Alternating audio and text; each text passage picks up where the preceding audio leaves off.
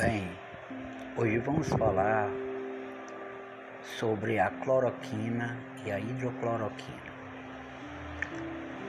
Na verdade, um medicamento usado há bastante tempo por pessoas que têm lúpus, artrite reumatoide e outras doenças crônicas. Mas infelizmente esse medicamento não é comprovado para o Covid-19. A Organização Mundial de Saúde, a OMS, a Lancet, fizeram um estudo muito sério, muito profundo, que mostra a ineficácia da cloroquina e da hidrocloroquina para o seu uso contra o Covid-19. Muitas pessoas relatam que ficaram curadas por esse medicamento. Mas talvez essas pessoas estivessem bem no começo da doença e não apresentaram sintomas severos da, do vírus e se curaram normais como a gripe, como um vírus que passa. Esse medicamento usado muito nos Estados Unidos, não surgiu efeito. Tanto que há mais de 120 mil mortos nos Estados Unidos por conta da Covid. Ela não fez efeito. No Brasil, muito se discute sobre isso. Médicos dizem que ela tem um efeito muito bom, usado com outros medicamentos, como a Ivectina como a azitromicina, mas não tem um estudo conclusivo que diga que ela funciona.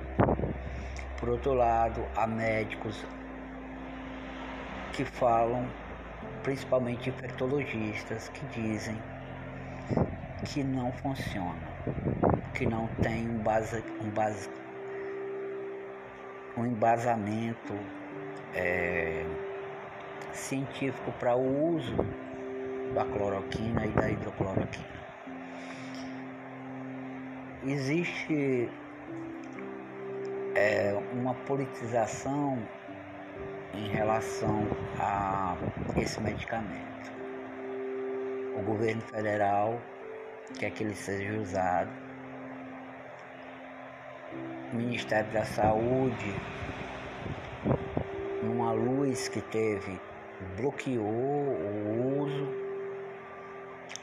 mas há uma ala política que quer que ele seja usado, como nos Estados Unidos e até o próprio Donald Trump, presidente americano, deixou de usar por não ter eficácia.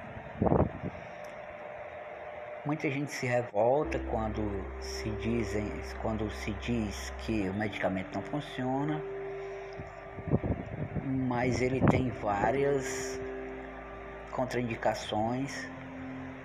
Ele pode dar um problema na sua retina, pode dar um problema no seu coração, o mau uso, e muitas pessoas fazem de mau uso desse remédio fazem de mau uso, compram sem receita, sem ir ao médico, na hora do desespero.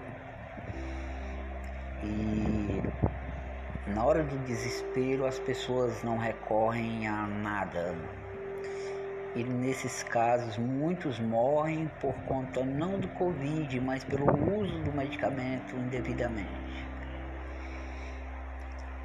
Então há que haver uma reflexão com essas pessoas que seguem fake news na internet, que seguem receitas que os outros falaram sem ter uma comprovação.